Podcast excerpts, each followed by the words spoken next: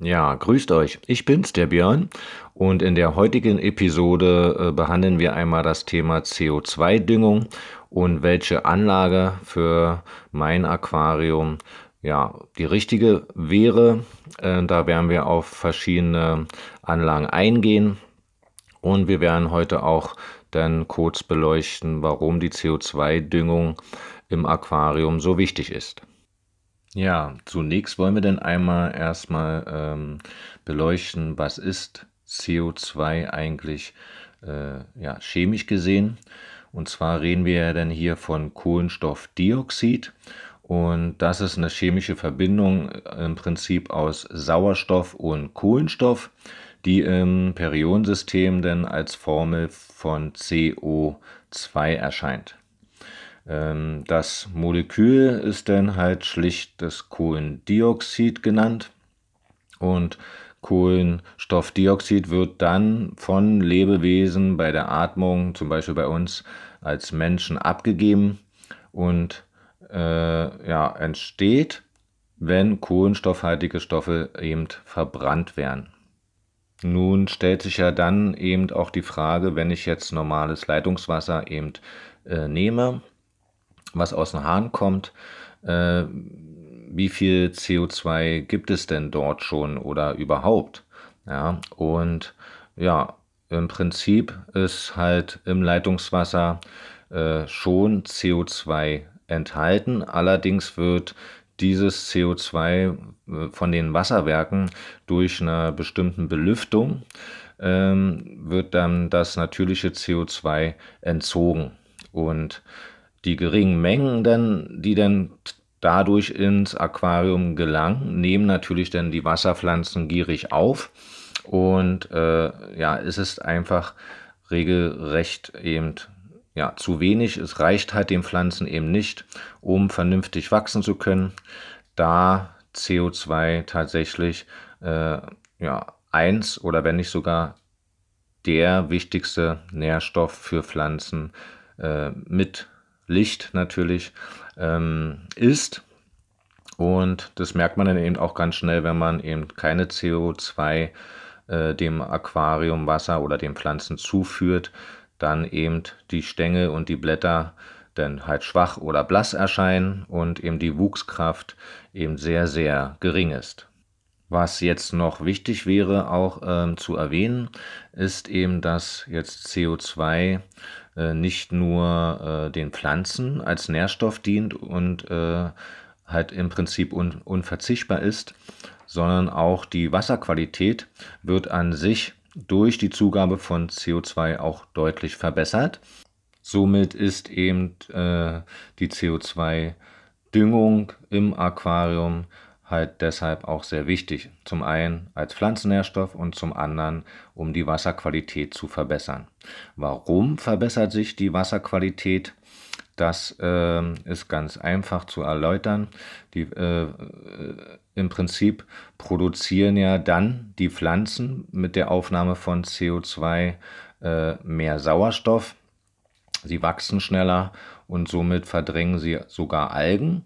Ähm, ja, umso mehr CO2 man halt dem Wasser auch zuführt, ist zum Beispiel auch das ein wirksames Mittel, um jetzt Rotalgen wie Pinselalgen oder Bartalgen eben auch äh, den Gar auszumachen. Und noch ein Vorteil ist eben, dass CO2 im Wasser lässt auch den pH-Wert sinken und somit hat man immer auch eine leicht äh, sauren Wert, so circa von 6,5 pH-Wert, ist halt dann anzustreben. Ja, und weil eben immer mehr Aquarianer eben ähm, das herausgefunden haben, wie wichtig oder auch wie gut die CO2-Düngung den Pflanzen eben tut, ähm, greifen eben auch immer mehr Aquarianer auf eine CO2-Versorgung zurück und nun gibt es da natürlich mehrere Möglichkeiten und es ist halt wirklich sehr, sehr vielfältig. Äh, ja, es geht halt los äh, mit einer Bio-CO2-Anlage äh, bis hin zu einer vollautomatischen CO2-Anlage. Und diese einzelnen drei Haupt Bioanlagen werden wir jetzt im Folgenden kurz äh, beleuchten und werde ich euch kurz äh, erklären. Kommen wir also zur ersten Anlage und zwar der Bioanlage.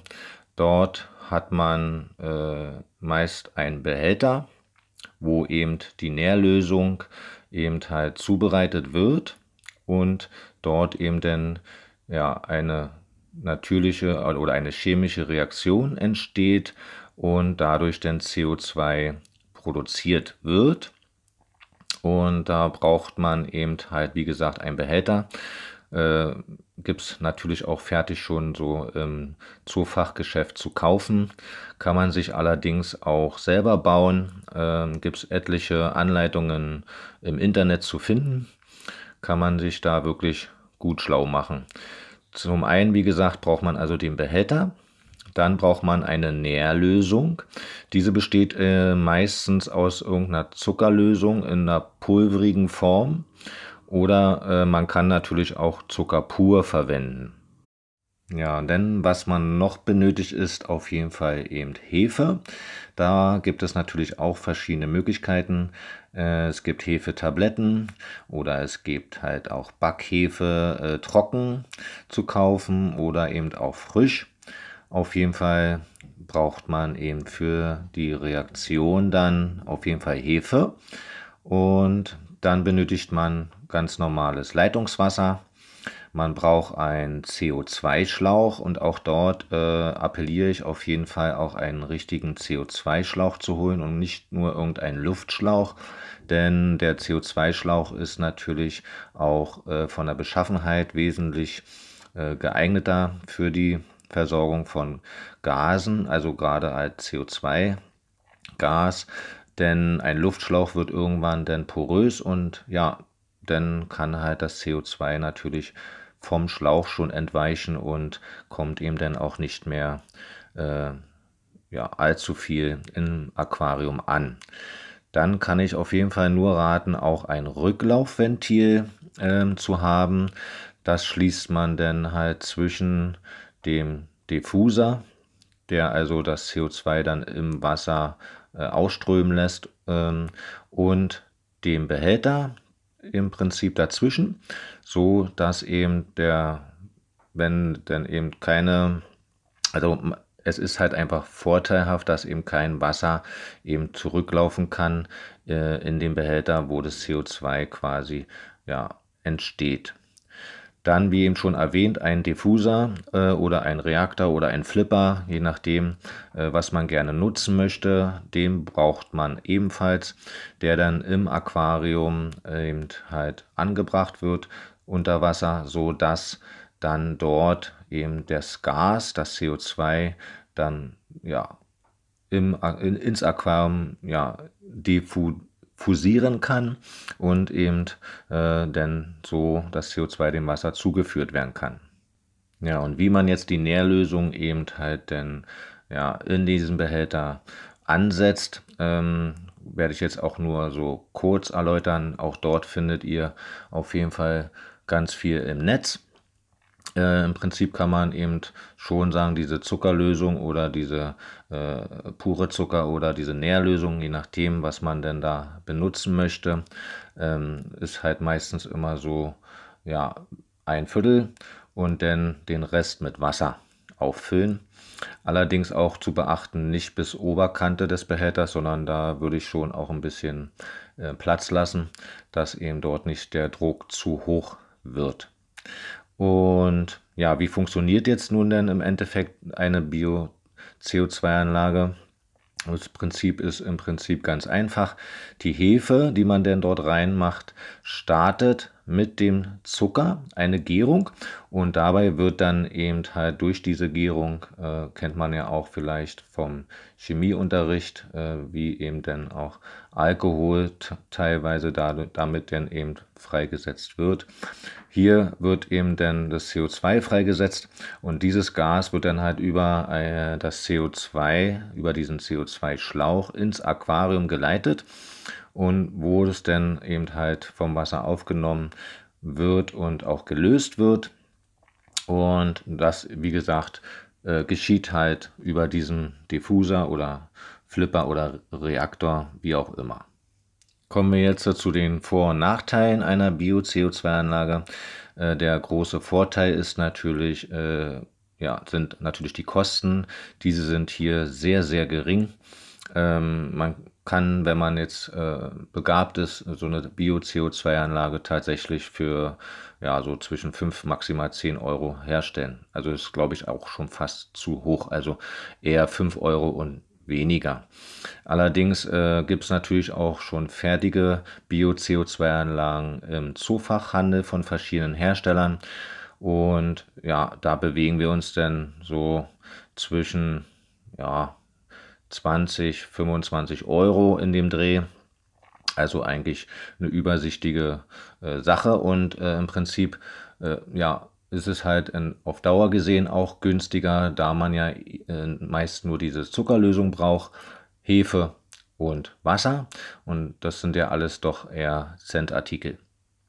Der Nachteil äh, bei einer Bio-CO2-Anlage äh, ist natürlich schon, ähm, also man kann eben diese nicht in der Nacht abschalten. Also es gibt keine Nachtabschaltung für eine Bio-CO2-Anlage. Äh, sicherlich gibt es da auch im Netz äh, einige äh, ja, spannende Konstruktionen, äh, wo man das dann halt irgendwie ableitet durch irgendwelche äh, Verzweigungen in die Luft. Ähm, ob das nun aber auch äh, im Sinne des Erfinders ist, mag jeder selbst entscheiden. Grundsätzlich gibt es eben keine Nachtabschaltung, weil eben die Reaktion natürlich ständig und dauernd geschieht in diesem Behälter. Und wenn man jetzt denn das in der Nacht abschalten würde und das eben nicht irgendwo entweichen lässt, ähm, dann würde der Druck steigen und irgendwann dann der Behälter platzen. Deswegen eben schon ein Nachteil, denn ja, die Pflanzen benötigen eben, wenn kein Licht da ist, eben auch kein CO2 weil sie natürlich dann auch dieses CO2 nicht umwandeln können in Sauerstoff und dann im Prinzip ein Überschuss entstehen würde. Ja, ähm, noch als Nachteil würde ich sehen, äh, maximal nur geeignet für Aquarien bis 100 Liter. Aber 100 äh, Liter ist schon dann auch, ja, schon grenzwertig. Also damit genügend CO2 äh, im Prinzip gelöst werden kann im, im Aquarium, ist so zwischen 30 bis maximal 60, 80 Liter schon sinnvoll, denke ich, dort in diesem Rahmen eben eine Bio-CO2-Anlage zu benutzen. Einen kleinen Nachteil äh, sehe ich auch noch und zwar ist es natürlich dann ähm, auch ein bisschen mühselig, ähm, immer wieder eben ja, den Behälter, denn wenn keine Reaktion mehr stattfindet, also sprich, wenn die Hefe die Zuckerlösung eben ja, verbraucht hat und keine Gärung mehr stattfindet, sprich auch kein CO2 mehr äh, produziert wird, äh, muss man das natürlich dann auch wieder alles immer dann leeren, sauber machen, neu befüllen. Und bis dann die Reaktion wieder äh, in Gange kommt, äh, vergehen meistens 24 Stunden, manchmal sogar 48 Stunden und das bedeutet also, eine regelmäßige Zufuhr gleichmäßig ist eben äh, fast nicht möglich mit einer Bio-CO2-Anlage. Aber auch das ist natürlich jedem Aquarianer äh, freigestellt, ob er damit halt leben kann. Ähm, dem einen reicht es, dem anderen eben nicht. Da ist jeder doch äh, ja, seines Glückes Schmied. Ne? Gut, kommen wir jetzt äh, zur nächsten Anlage. Da gibt es dann die Einweganlage. Äh, Einweg ähm, natürlich, weil eben der Behälter, der schon mit CO2 fertig gefüllt ist, wenn der verbraucht ist, eben dann ja, entsorgt werden muss, ne, weggeschmissen werden muss und sich eine neue befüllte Flasche gekauft werden muss. Genau. Diese Einweganlage ist im Prinzip schon ähm, definitiv ein ja, gleichmäßiger, äh, besserer, äh, eine bessere Alternative, um Aqu im Aquarium CO2 zuzuführen. Ähm, diese gibt es halt in verschiedenen Ausführungen. mit äh, Nachtabschaltung, ohne Nachtabschaltung. Also mit Nachtabschaltung meine ich, ähm, dann ist äh, ein Magnetventil eben mit enthalten, das auch zwischen, äh, also beim CO2-Schlauch zwischen dem Behälter äh, und eben dem Diffuser geschaltet wird, ähm, wo dann das Magnet ähm, mit einer Zeitschaltuhr dann versehen wird und wenn das Licht ausgeht, geht das Magnetventil an und dann wird eben ja, der Schlauch unterbrochen und eine CO2-Zufuhr kann nicht mehr ins Aquarium gelangen. Und sobald das Licht wieder angeht am nächsten Tag, öffnet sich das Magnetventil und das CO2 kann wieder ins Aquarium reinkommen. Also eine Automatik im Prinzip. Dann gibt es noch äh, schon dort auch ein Druckminderer mit enthalten, auch in verschiedenen Varianten, Doppeldruckminderer mit Doppelkammer oder einzeln, äh, je nachdem, wie man es halt gern möchte. Ähm, auf jeden Fall wird dort dann der Druck und wie viel CO2 denn ins Aquarium gelangt eingestellt. Ist auch eine feine Sache. Da kann man eben halt dann wirklich fein justieren mit so einem Druckminderer. Und der sichert eben auch ab, dass eben kein Druck aufgebaut wird, so wie bei einer Bio-CO2-Anlage, wenn man das da dann abklemmt, ja, dann ähm, ja, steigt der Druck halt immer mehr und der Druckminderer mindert eben den Druck. So. Dann hat man dort natürlich auch einen CO2-Schlauch mit enthalten in diesen Sets meistens, auch ein äh, Rücklaufventil und äh, meistens auch ein Diffuser. Ähm, ja, der Vorteil ist natürlich, äh, diese Einwegbehälter gehen so bei 500 Gramm los. Gibt es auch welche mit 600 Gramm.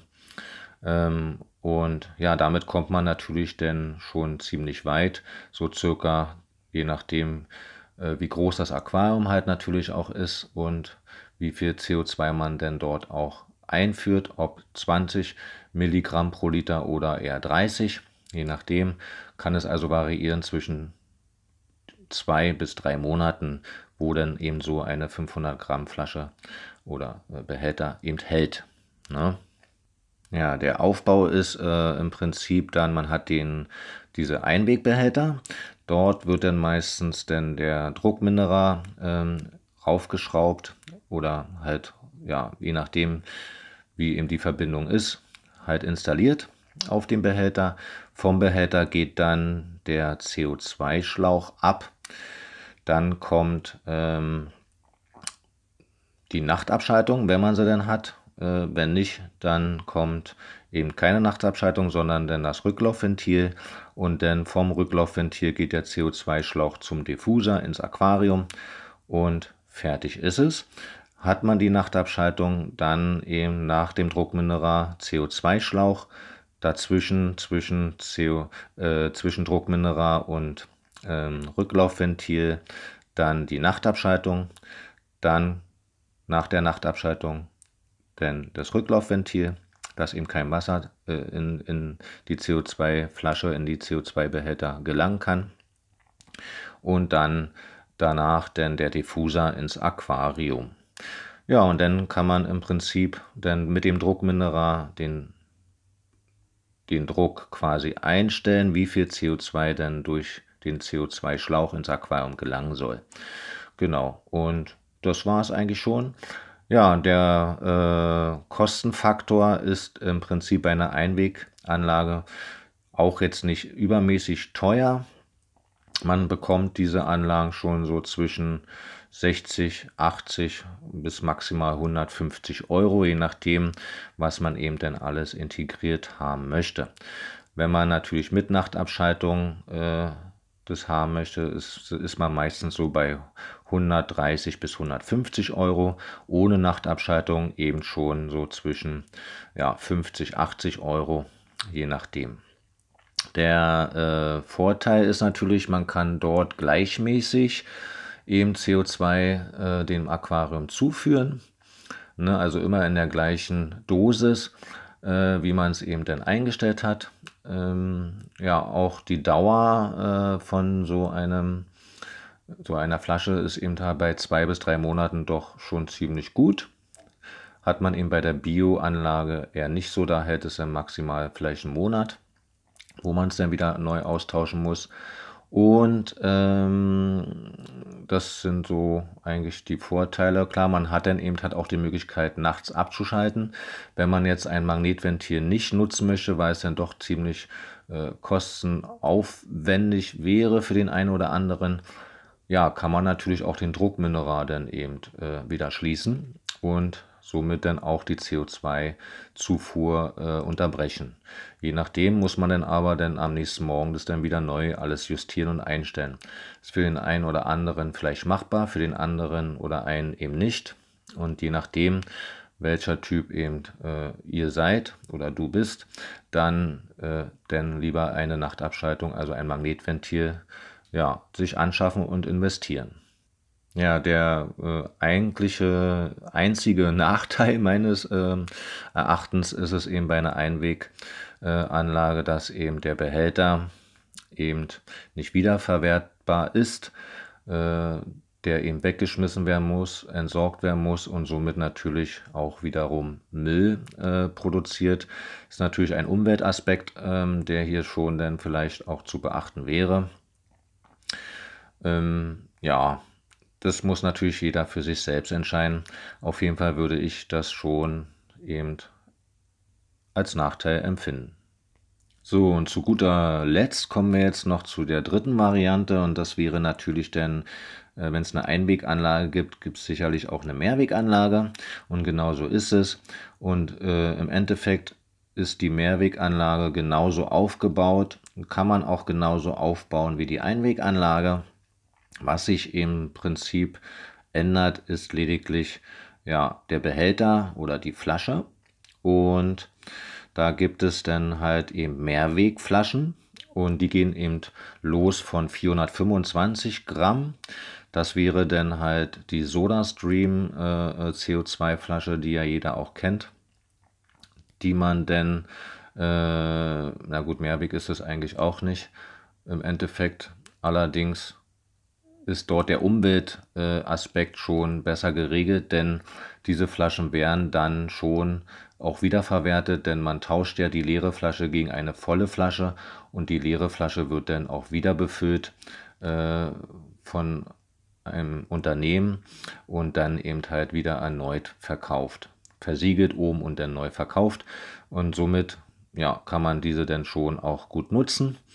Äh, wie man jetzt eine CO2-Anlage mit SodaStream halt sich selber bauen kann, äh, findet man auch viele, viele äh, Anleitungen im Netz. Auch bei mir auf meinem YouTube-Kanal habe ich das mal kurz gezeigt, denn ich selbst nutze so eine SodaStream äh, CO2-Anlage, habe mir die selber gebaut. Ja, und die funktioniert ganz gut und auch mit diesen 425 Gramm komme ich circa drei Monate bei meinem 120 Liter Aquarium.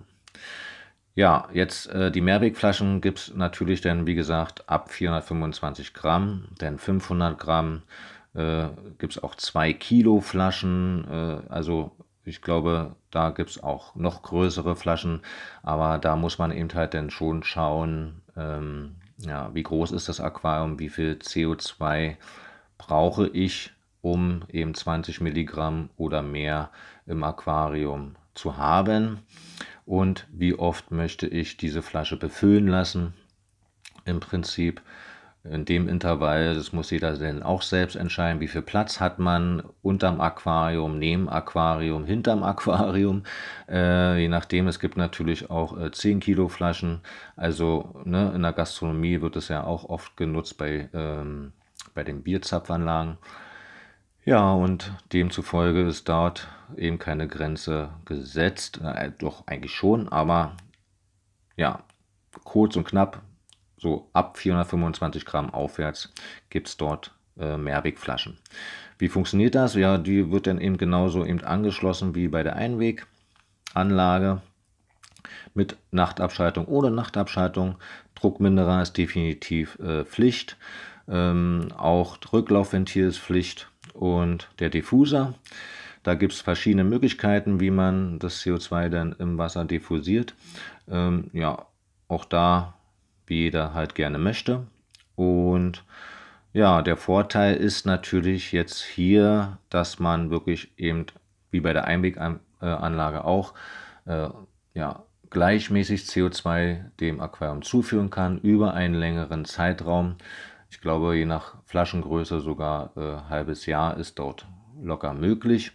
Und dann wird es eben halt ähm, auch wieder aufgefüllt im Zoofachhandel. Da gibt es mehrere, auch in Baumärkten wird es, kann man das machen. Also da gibt es viele, viele Möglichkeiten.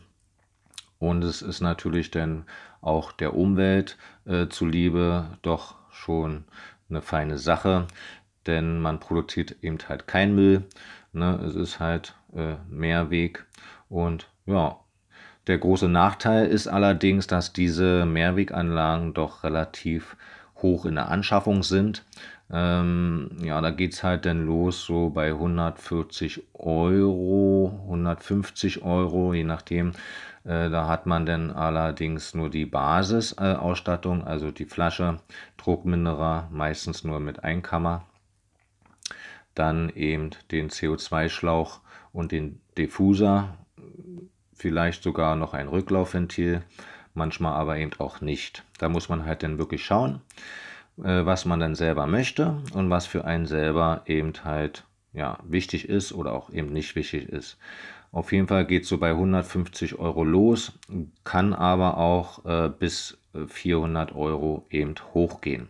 Ne, da bei 400 Euro hat man dann natürlich auch so ein, so ein äh, ja, CO2-Computer noch mit zwischengeschaltet, der dann halt tatsächlich dann auch gleichzeitig den pH-Wert im Wasser misst und dann je nachdem, was man für einen pH-Wert haben möchte, dann auch CO2 zugeführt wird. Also auch diese Möglichkeit gibt es, ne? äh, möchte ich jetzt hier nicht vorenthalten. Äh, aber im Groben und Ganzen kann man so sagen, zwischen 150 und 300 Euro ist man denn dabei und hat dann eine vernünftige ja, Mehrweg-CO2-Anlage. Ja, und so wären wir denn jetzt auch im Prinzip durch mit dem Thema CO2-Düngung. Welche Anlage ist für mein Aquarium ja die richtige? Ich hoffe, ich konnte euch jetzt hier einen guten Überblick darüber bringen und geben. Und ihr wisst jetzt ein bisschen mehr Bescheid, äh, warum die CO2-Düngung wichtig ist, äh, warum man sie nutzen sollte und vor allen Dingen, welche Varianten von Anlagen man dann eben für sein Aquarium haben möchte. Wenn euch die Episode gefallen hat, äh, würde ich mich über eine Rezession oder einen Kommentar per Mail an bibig.aquaristik-leben.gmx.de sehr freuen. Wenn ihr noch weitere Fragen haben solltet, gerne auch per Mail mir schreiben. Ich werde sie dann versuchen, zeitnah auch alles zu beantworten. Freue mich dann äh, auf die nächste Episode und ja, dann hören wir uns quasi nächste Woche wieder. Ciao.